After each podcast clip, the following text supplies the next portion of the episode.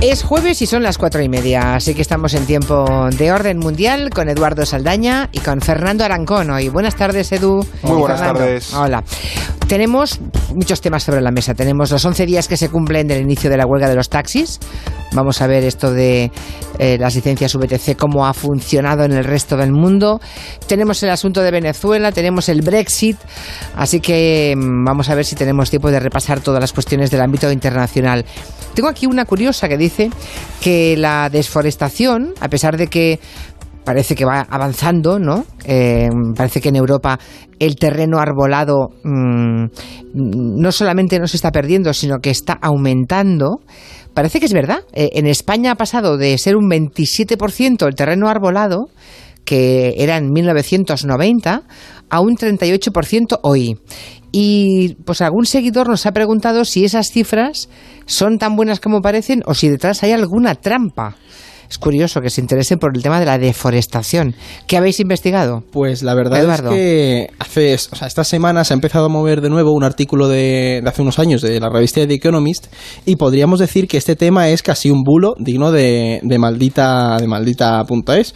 ¿Por qué? Porque sí es cierto que la superficie en Europa está aumentando, pero no es tan beneficioso como podríamos pensar. Se suele vender que es muy beneficioso, pero no, no es así. No es así. ¿Por qué? Porque pese a que países como España o, por ejemplo, Grecia e Italia, en estos 25 años, han pasado de tener una masa forestal de en torno a un 26% a un 32%, que es bastante alto.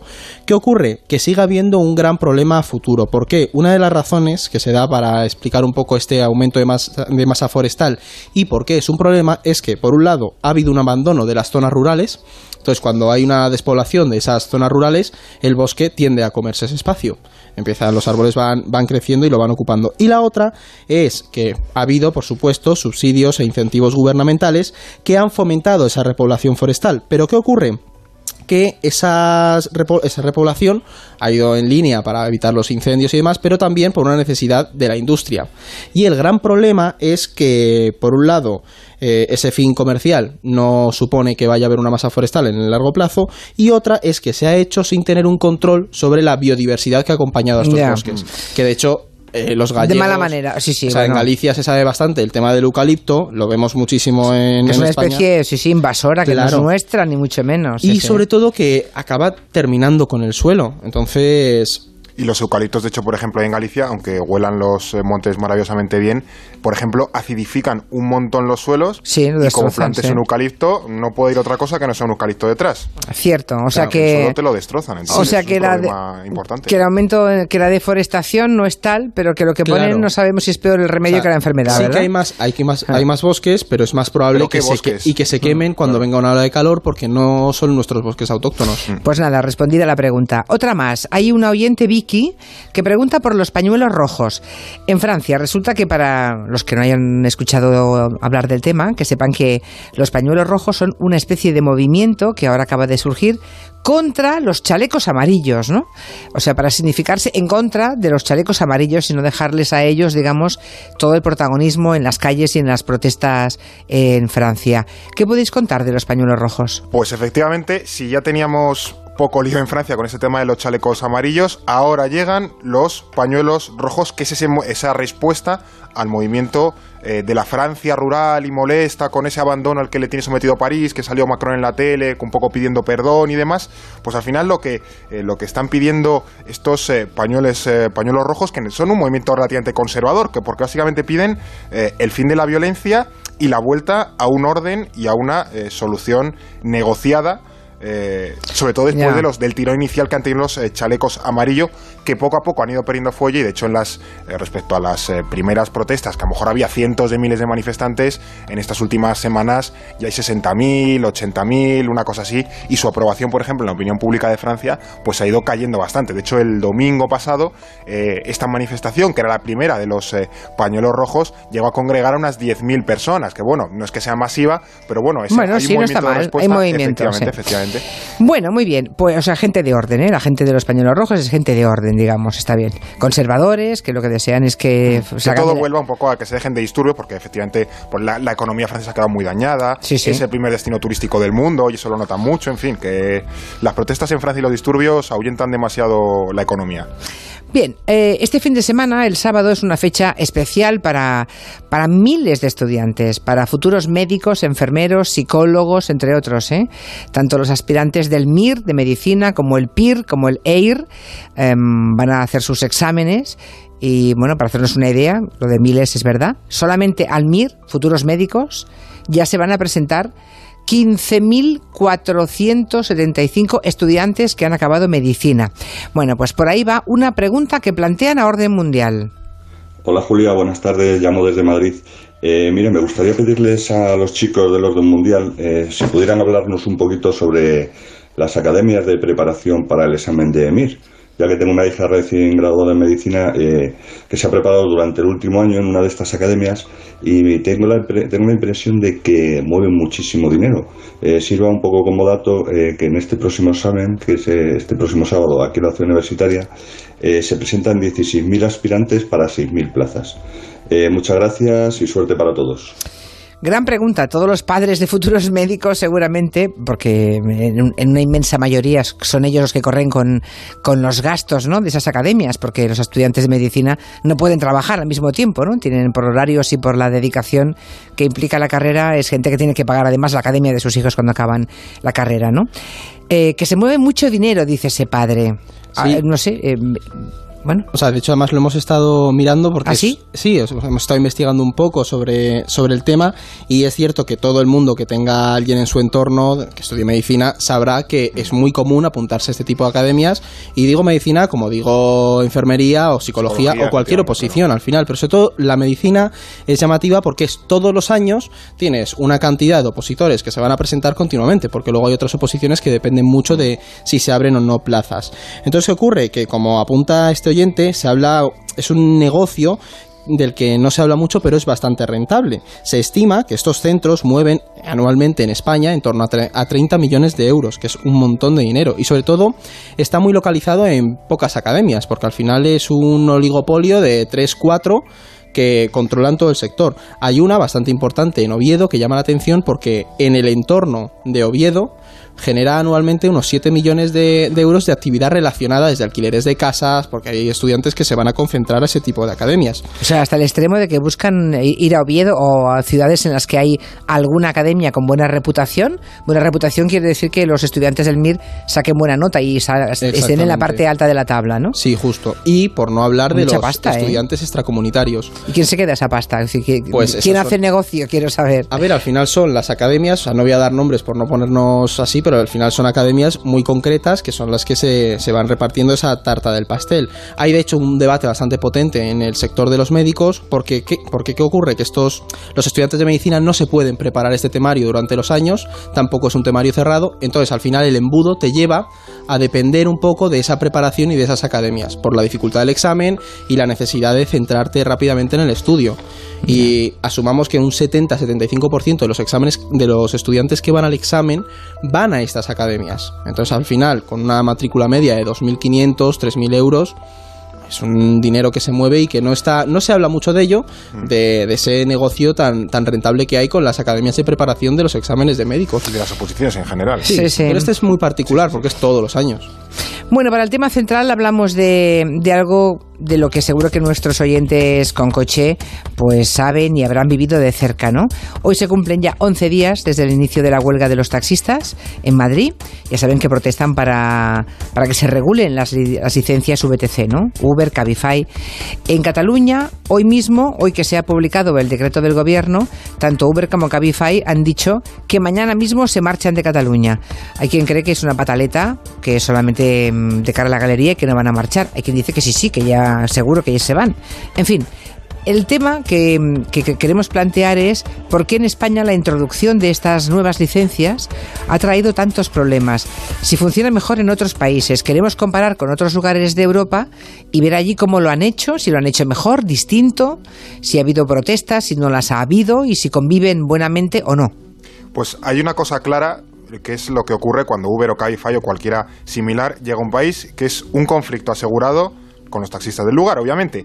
Pero aquí debemos también tener en cuenta también que el, sector del taxi es muy distinto según el país al que miremos y Uber, en comparación, tiene un servicio medianamente uniforme en cualquier sitio al que llega, porque son los estándares que impone la propia empresa. No es, al final no, no se rige por la, un poco la, costumbre o, las, o la, la regulación de, de, cada país, ¿no? Y estas VTC al final eh, no es que den un, servicio mejor o peor que el taxi tradicional, que al final es básicamente llevar a una persona del punto A al punto B, ¿no? Sino que han entrado en el, en el mercado con una lógica económica muy distinta a la que impera en, en el taxi y eso pues al final eh, lleva irremediablemente a la confrontación. De hecho, más allá de la lógica de, este, de buenos y malos de un sector u otro, que sea mejor o peor, es evidente que, mm, sobre todo para el viajero, Uber tiene ventajas. De hecho, así lo ve un conductor de VTC londinense. Cuando el cliente solicita un Uber, el cliente puede ver mi puntuación, los comentarios de la uh, gente. El cliente puede ver dónde estoy y de dónde vengo. Y si después del viaje quieren contactar con el conductor, todos los detalles están ahí, pero en el taxi no tienes casi ninguno de esos detalles. Bueno, esto lo dice un señor que va en Uber, ¿no? Aquí en España tenemos un, un modelo concreto en el gremio de taxis pero claro, cada país va a funcionar con sus propias reglas, ¿no? Eso que nos interesa hoy saber. ¿Qué otros modelos existen? Eh, ¿Ha habido en otros países también protestas de los taxistas? Pues de hecho es bastante común y bastante general el modelo que tenemos en España, sobre todo si estamos un poco al día de, este tema de la pelea entre taxi y Uber, veremos que ha habido muchísimas protestas alrededor del mundo en estos últimos 4 o 5 años. Es decir, no hay país en el que no haya habido protestas contra la llegada de, de este tipo de empresas. De hecho, hemos seleccionado del mismo reportaje que nos ha sacado Fernando, hemos seleccionado el audio de un taxista para ver que los argumentos que da no difieren tanto de los que de los que de los taxistas que tenemos en España. Si quieres ser taxista y hacer lo que yo hago, fórmate, prepárate, ven con nosotros si crees que eres lo suficientemente bueno. Yo estudié 10 horas al día todos los días durante dos años y medio a tiempo completo. Entonces, ¿También era inglés? Este Sí, es británico, pero también lo hemos encontrado en Sudáfrica y al final todo gira en torno a lo mismo. El modelo del taxi se ha basado mucho en las licencias. Casi todos los países, de hecho no hemos encontrado ninguno que sea claramente desregulado completamente el sector, tienen una, una regulación para el número de licencias de taxi y de conductores, o sea, de taxistas. ¿Qué ocurre? Que bien es cierto que hay mercados más o menos flexibles y con la llegada de estas compañías, no han tenido un impacto tan grande. ¿Por qué? Porque tradicionalmente han convivido los taxis con taxis mm, ilegales, porque no había una regulación muy potente. Pero ¿qué ocurre? Que en líneas generales el modelo es muy similar. Bien sea por parte del Estado central o de las administraciones autonómicas, se emiten un número de licencias que regulan el tráfico. ¿Qué ocurre? Que esto ha significado que a nivel general, sobre todo en Europa y Nueva York también lo vemos bastante, el tener un taxi implicaba un desembolso muy grande que no todo el mundo se, se podía permitir. Y además, requería pasar unas pruebas y cumplir unas revisiones periódicas que las VTC no tienen que pasar. De hecho, en el caso de Londres, como soy en el taxista, si no recuerdo mal, creo que la, capital eh, británica tiene los exámenes de taxis más complicados del mundo. Hombre, dos años estudiando 10 horas cada día. la prueba es básicamente saberse el callejero de la ciudad en tu, en tu cabeza. Pero claro, eh, también aquí eso vienen, vienen cuestiones de esto hace 20 años era súper útil y era necesario un taxista. Hoy con un, yo qué sé, Google Maps, ¿hasta qué punto necesitas ese conocimiento? Es también el, dilema de la tecnología, ¿no? Pero el tema es que no es casual que en todos estos países que hemos estado trabajando esta semana el problema se centra en lo mismo. Es decir, que las empresas VTC han accedido al mercado mm. en un tiempo muy breve y casi sin necesidad de cumplir con tantos requisitos como, ellos, los como los taxistas llevan años claro, cumpliendo. ¿Qué ocurre? Que con eso revientas el mercado. De hecho, en Nueva York, para que nos hagamos una idea, las licencias han perdido casi un 50% de su valor en apenas cuatro años. Es decir, llegaron a costar casi 800 mil dólares una licencia en Nueva York y hay algunas que se están vendiendo por 300 mil, 350 mil. Y hay un temor real porque de hecho está empezando a pasar que las licencias bajan los precios en, ciudades como Londres. Una licencia 350.000 o 300.000 dólares ahora y llegó a costar 800.000. Y el récord, el récord de una licencia más cara en Nueva York es 1,3 millones de dólares. Es uno de los problemas que de, de, este tema que es que también se ha convertido en un activo con el que se puede un poco especular y demás. Al final, pero eh, necesita una regulación que no se ha hecho en tiempo. Además es llamativo porque eso, te encuentras como en Sudáfrica, los taxistas salieron a las calles para protestar contra la llegada de Uber. En muchísimos países ocurre. Cuando Colombia, México. Sí, Es, general. O sea que ha ocurrido en otros países. En todas partes los taxistas tienen que pagar una cantidad ingente de dinero para conseguir una licencia. Que de pronto, claro, aparezca alguien que, que revienta el mercado porque ellos no pagan. Pues bueno, eh, claro, hay una gente, hay mucha gente damnificada porque aunque a partir de ahora no se paguen esas cifras por una licencia, pongamos que cambiasen el método. Los que ya han invertido a lo mejor todos los ahorros pidiendo crédito en una licencia, que ahora de pronto les llegue alguien que sin pagar nada tiene el mismo derecho que él, yo entiendo que estén rebotados, claro. ¿Y qué soluciones se ha puesto en esos países? Pues para que nos hagamos una idea, ha habido como tres opciones que se han seguido sobre todo en, eh, bueno, en Europa o en el mundo, en el mundo occidental, ¿no?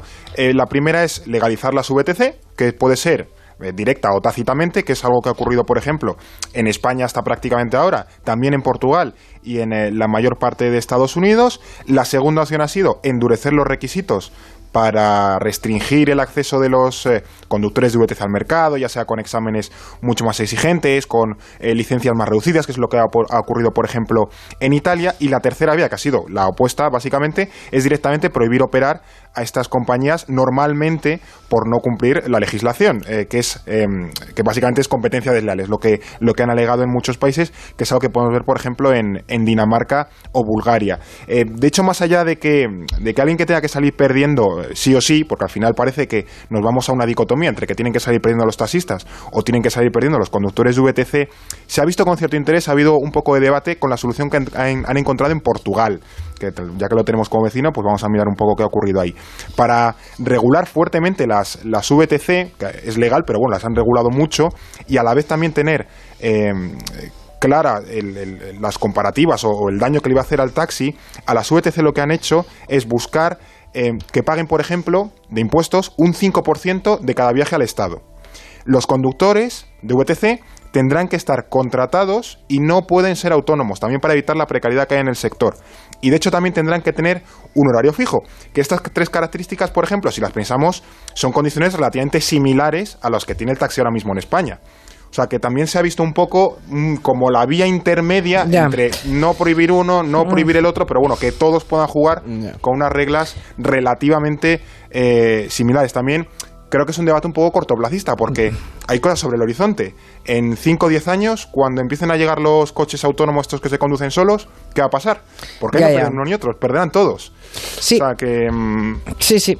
Bueno, por aquí preguntan sobre los Uber Eat, o sea, unos unas licencias VTC que además sirven para transportar comidas a domicilio. Sí, mochilitas en sí, sí. Es que eso, eso es otra, otra, que pasa como con tantas empresas y al final genera una precariedad bastante potente. bueno, el modelo Uber es eh, gente explotada. Aunque hay que decir, hay que decir una cosa y es que sobre todo ganan por el manejo que tienen del marketing, porque uno se mete en la página de Uber y o sea, está muy cuidado eso, entonces también... Te lo claro, todo claro, un río de chocolate. Pero porque es una empresa privada que lo tiene todo muy sectorizado y la tecnología les ha permitido eso.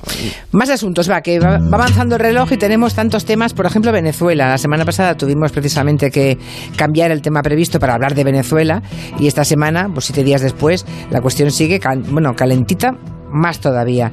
Estados Unidos ya ha empezado a poner sanciones al petróleo venezolano. Maduro ha respondido cortando servicios de streaming para evitar que, el mensaje de Guaidó se pueda extender por toda Venezuela. Tenemos a periodistas detenidos, algunos de ellos españoles, corresponsales de la agencia EFE. Hoy el Parlamento Europeo acaba de dar un espaldarazo a Guiadó al reconocerle como presidente interino. No sé qué podemos esperar en los próximos días que puede ocurrir en Venezuela. ¿Qué creéis? Pues la verdad es que más tensión. Está, no, invita a la semana a ser, a ser optimistas, porque sí, como, como bien has dicho, tenemos que hoy mismo el Parlamento Europeo ha aprobado reconocer a Guaidó ha salido el tema de los periodistas, eh, todos los periodistas detenidos durante las protestas del, eh, mes de ayer. Y al final, por ejemplo, reconocimientos. Bueno, este fin de semana llega en, principio el reconocimiento de los eh, países europeos de la Unión si, mm. si Maduro no, no convoca elecciones, que no es que tenga unas implicaciones muy prácticas, pero bueno, al menos en lo simbólico tiene mucha carga, ¿no? O sea que poco a poco el, clima se va enrareciendo más y más y, la verdad es que no es nada bueno. De hecho, hasta Maduro ha ido endureciendo su, su retórica y además de Guaidó, eh, Maduro ha encontrado en, en, Trump esta semana un claro responsable de lo que está ocurriendo estos días en Venezuela y la verdad es que no se corta. Y hago responsable a Donald Trump de cualquier violencia que pueda suceder en Venezuela. ¿Será usted, señor presidente Donald Trump, responsable de esta política de cambio de régimen en Venezuela? Y la sangre que pueda correr en Venezuela será sangre que estará en sus manos, presidente Donald Trump. La sangre será la sangre que estará en sus manos, presidente Donald Trump. Está calentito el hombre. puede decir más veces Donald Trump. Sí, sí, no. además, esta semana, por ejemplo, hemos visto que Maduro había intentado repatriar 1.200 millones de, de, dólares de oro desde el Banco de Inglaterra y el Banco de Inglaterra le dijo que nanay. También se ha especulado, lo sacaba Bloomberg el otro día, que había llegado un avión ruso para sacar 20 toneladas de oro del Banco Central de Venezuela, en principio destino Moscú o algún sitio eh, amigo, o sea que también me parece que en la cúpula mm, de Maduro están un poquito nerviosos con lo que pueda ocurrir eh, estas semanas, ¿no? Y no invita, la verdad es que a ser demasiado optimista, no. Eh, yo creo que cualquier cualquier chispazo puede puede provocar algo terrible. Por cierto, que ya han dejado en libertad a los tres periodistas de la agencia EFE, los que habían llevado al Servicio Bolivariano de Inteligencia Nacional, que esto daba mucho miedo, sinceramente. Los tres arrestados, uno es un periodista español, los otros dos son colombianos, aunque todos trabajan para la agencia EFE. Y la noticia que tenemos a esta hora es que van a deportarlos, los van a llevar a, los van a expulsar del país, van a llevarlos a Colombia, pero que ya están en libertad, los tres periodistas. ¿eh? Creo que se llaman, tengo aquí Leonardo Muñoz, Mauren Barriga y Gonzalo Domínguez. O sea, ya los ha dejado en libertad. Bueno, estamos un poco mal de tiempo, pero del Brexit casi deberíamos decir alguna cosa, porque el Parlamento británico se reunió en teoría el martes para votar el plan B de May. En teoría hay un plan B. Pero no sé qué es lo que pasó. Pues Hasta Juncker dijo ayer que no sabía qué querían en el Parlamento. Dijo, pero bueno, no sé, en realidad no sé qué votan ni qué piensan en el Parlamento británico. A ver, ¿qué pasó el martes? De hecho, es que Juncker no debe ser el único que está, está cansado de esto del Brexit, porque hace falta un poquito de orden. De hecho, veníamos bromeando con que el dirigente, el jefe de la Cámara, se va a quedar afónico de chillar esto de... ¡Order! ¡Order! ¡Order!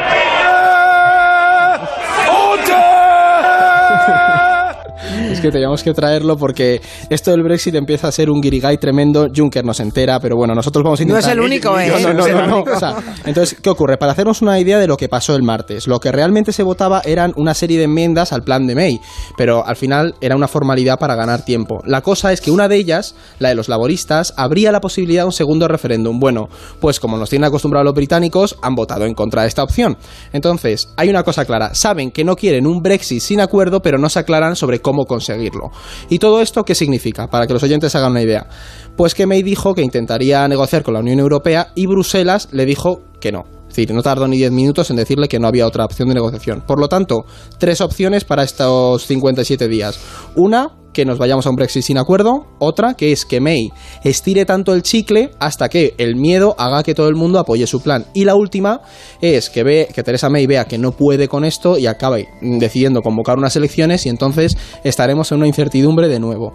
Eso sería un poquito la idea marco para para un todo, vaya. Sí, o sea, no, no está nada claro el por dónde van a salir los tiros al final.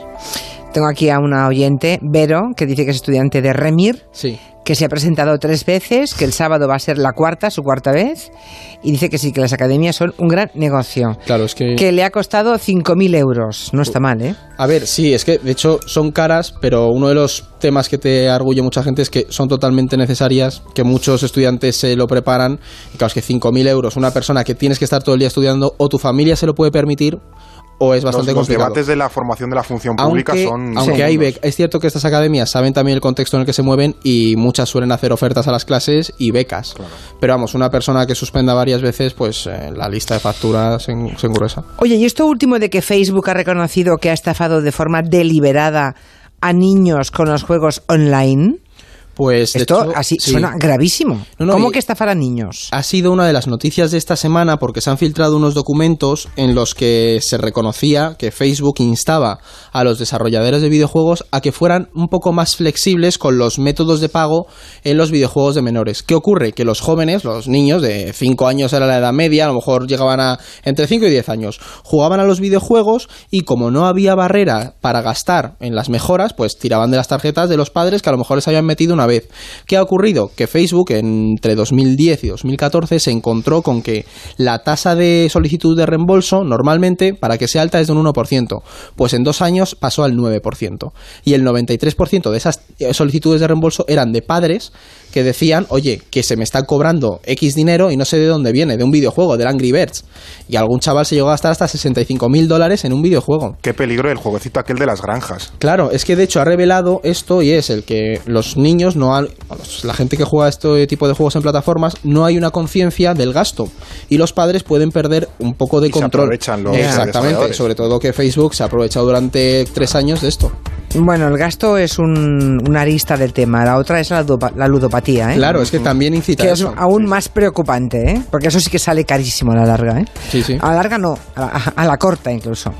Muy bien, cualquier pregunta que deseen del orden mundial, ya saben que pueden enviarnos al 638-442-081 su audio de voz con algo que le plantee a Eduardo Saldaña y Fernando Arancón, o cualquiera de los miembros de Orden Mundial. Hasta el jueves que viene, a ver cómo avanza, cómo evoluciona lo de Venezuela. Veremos. Ojalá nos equivoquemos y no haya que lamentar, fin, cosas severas y graves, sí. Hasta la semana que, viene. Adiós. Casi las 5.